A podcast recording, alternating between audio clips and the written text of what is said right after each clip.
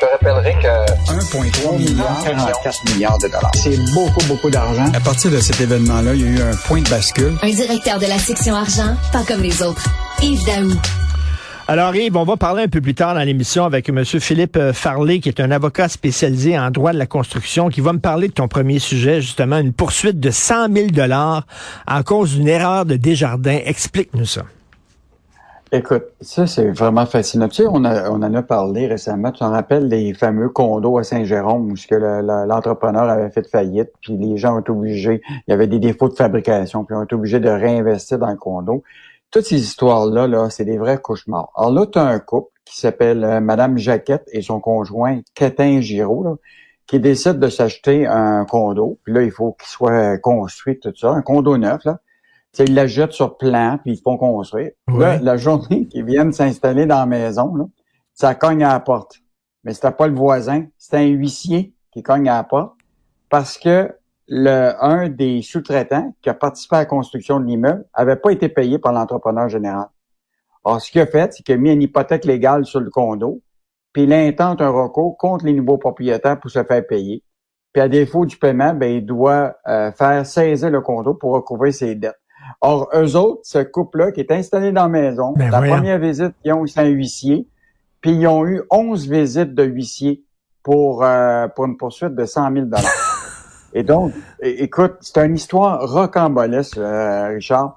Et, il y a une erreur qui a été faite, parce que tu sais, quand tu achètes un condo, tu as la banque, puis la banque donne des instructions au notaire. Puis une des instructions au notaire, normalement, c'est que tu as une retenue de 15% sur le paiement du condo jusqu'à 36 jours après la fin des travaux.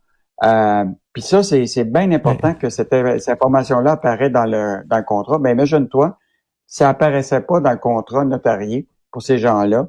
Euh, donc, euh, ce que euh, ressort de l'article, c'est que Desjardins aurait oublié, puis là, ça, évidemment, c'est ça reste à être validé parce que Desjardins a, a, dit qu'il n'a pas souhaité commenter l'affaire. OK. Euh, mais donc, ils, ont, auraient oublié de faire mettre dans l'instruction notaire une retenue de 15% pour les paiements jusqu'à 36 jours avant la fin des travaux. Fait que là, les, là tu vois, c'est incroyable. Tu as un contracteur qui réussit pas à payer, puis en plus, sais-tu quoi? Ils viennent d'apprendre que le contracteur vient juste de déposer une proposition de faillite. Mais, mais, mais, mais, ce que je comprends pas, c'est comment ça se fait que euh, c'est ce sont les propriétaires du condo finalement qui sont pointés du doigt puis qui sont punis pour le contracteur qui n'arrive pas à payer. C'est le problème du contracteur? non, mais le problème, c'est que tu as le droit, quand, quand tu deviens propriétaire de, du condo, il y a quelqu'un qui peut être appelé à mettre une hypothèque légale sur le... le, le quand il y a des sous-contractants qui ne sont pas payés, ils ont le droit de, c'est dans les règles de, du droit, de mettre une hypothèque légale pour se faire rembourser. Et là, comme l'entrepreneur a fait faillite, ben là, écoute, il se retrouve dans le trouble parce que lui, ce sous-traitant-là, il veut être payé. Il veut avoir son 100 000 Et donc, euh, eux autres, ils l'ont acheté, le condo, il a été financé par Desjardins, etc. Euh, mais je pense qu'il y a eu une faille, c'est celui que il aurait dû avoir une retenue de 15% sur le paiement des, des du condo jusqu'à 35 jours avant la fin des travaux. Puis là, la réalité, c'est que s'il avait fait ça, ces gens-là, au moins, il aurait eu l'argent pour être capable de, rembourser ce. Mais là, tu dis qu'ils ont reçu 11 fois la visite de huissier. Oui, oui. 11 fois le huissier parce que les, les gens n'ont pas de 100 000 à payer. Ils l'ont ben pas. Ça fait que là, c'est un. écoute, ça, c'est un vrai cas, là tu sais comment les condos, ça se construit à une vitesse incroyable. C'est fou. Euh, les, les inspections qui sont faites par la Régie des bâtiments du Québec, là, euh, mettons, là, c'est pas très fort. Écoute, euh, puis là, il y, a, y aménage, puis là, tu as, tous les enjeux, justement, qui sont liés à, au contrat puis les, avec les contracteurs, mais toute la question des syndics avec les propriétaires autour. Écoute, l'enjeu des, des, de l'immobilier des condos, là, les gens commencent à apprendre qu'il faut que tu sois presque un administrateur pour pouvoir euh, t'acheter un, condo euh, aujourd'hui. Ben oui. Il faut que tu aies des connaissances en droit immobilier, il faut que tu aies un avocat qui est autour de toi. C'est vraiment un gros enjeu. Là. Moi, je pense que les gens là, se retrouvent souvent dans des situations qui sont pris en deux gestes, entre euh, le, le, promoteur immobilier puis le contracteur qui lit pas marchandise. Puis les contracteurs, ben, écoute, sont même pas surveillés. Tu sais. Une erreur de Desjardins. En tout cas, Desjardins euh, se défend. On verra. Ils veulent pas commenter l'affaire. On verra. Il va y avoir certainement des développements. Tu veux me parler de l'Agence euh, de Revenu Canada? Ah, Richard, tu sais comment on, on sait là, que l'État fédéral est un peu dysfonctionnel. Hein? On appelle les, Pas mal dysfonctionnel. Les, les, passeports qui arrivent ben pas, les attentes. Mais là, il y a l'Ombudsman du Canada là, a eu un rapport tellement critique à l'égard de l'Agence du revenu du Canada.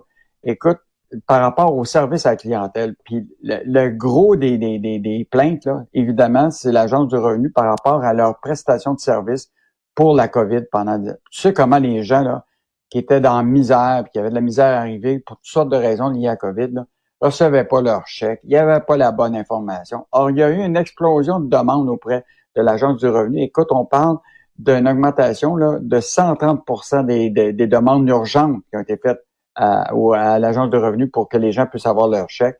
Euh, puis les plaintes ont augmenté de 9% c'est sûr que pendant cette période-là, tu sais qu'il y en a eu des chèques qui ont été livrés hein, à, travers le monde, à, travers le, Canada. Donc, euh, c'est sûr que le l'ombudsman, ce qu'il reconnaît, c'est que là, on, notre cher ami, euh, le ministre euh, Trudeau, a décidé, on envoie des chèques à tout le monde, sauf que tous les agents de Revenu Canada n'étaient pas suffisamment habilités au départ pour fournir des réponses significatives aux gens. Donc, donc la réalité, c'est que il y avait des gens qui se sont retrouvés euh, de façon urgente à avoir besoin de, cet argent-là, puis évidemment, ben, c'était pas livré. comme, euh, tu dis, comme, tu dis, l'État fédéral est vraiment dysfonctionnel. Écoute, la, la, la, paix des, des fonctionnaires, euh, l'émission des passeports, l'immigration, Revenu Canada, les deux pieds dans la même bottine. Justin Trudeau n'est pas très bien placé pour faire la leçon aux provinciales. Et tu veux me parler rapidement de l'inflation, un bond de 25% du prix du panier d'épicerie? Aïe, aïe. ça, c'est une bonne histoire. Ça, c'est une bonne histoire. Tu sais, quand des fois, on parle de, de tous les économistes qui disent que l'inflation alimentaire, c'est seulement 10% tout ça, mais dans la réalité, là, quand tu vas sur le terrain, écoute, TVA Nouvelle, ce qu'ils ont fait, c'est qu'en 2021, ils avaient fait une épicerie avec une personne euh, à, Trois-Rivières, puis avait avec la facture chez IGA, puis il arrivait avec une épicerie à 128,95 Ils ont refait le même exercice euh, hier. Et tiens-toi bien, Richard, la facture est à 160 dollars. C'est une augmentation de 25% pour la même liste d'épicerie. La même liste d'épicerie. Il, devrait faire l'épicerie avec François Lambert. François Lambert dit que 75 pièces il peut te régler ça. D'après moi, son 75 pièces il tient plus la route aujourd'hui là avec euh, l'inflation. Mais euh, donc... le meilleur exemple, là, c'est les, tes fameuses patates rouges que tu dois acheter. Oui. En 2021, c'était 2,49. Là, hier, quand ils l'ont acheté à Trois-Rivières, était 6,99. Euh, fait que c'est plus que, écoute, c'est pas juste le double, c'est le triple du prix. Fait que pour ça, c'est pour des patates. Écoute, c'est incroyable. Euh, mettons, imagine-toi pour tous les, aliments. Donc, euh, ce qu'on on espère, Richard, c'est qu'avec la hausse des taux d'intérêt, on espère que l'inflation alimentaire va baisser en 2023 parce que les gens vont certainement pas arriver avec, ben euh, ben avec des augmentations significatives comme ça. Tout à fait. On va voir, on va voir si effectivement les, outils euh, qui ont été utilisés par le gouvernement vont euh, vraiment réussir à faire baisser l'inflation. Merci beaucoup, Yves. On se reparle demain. Salut, Salut bye.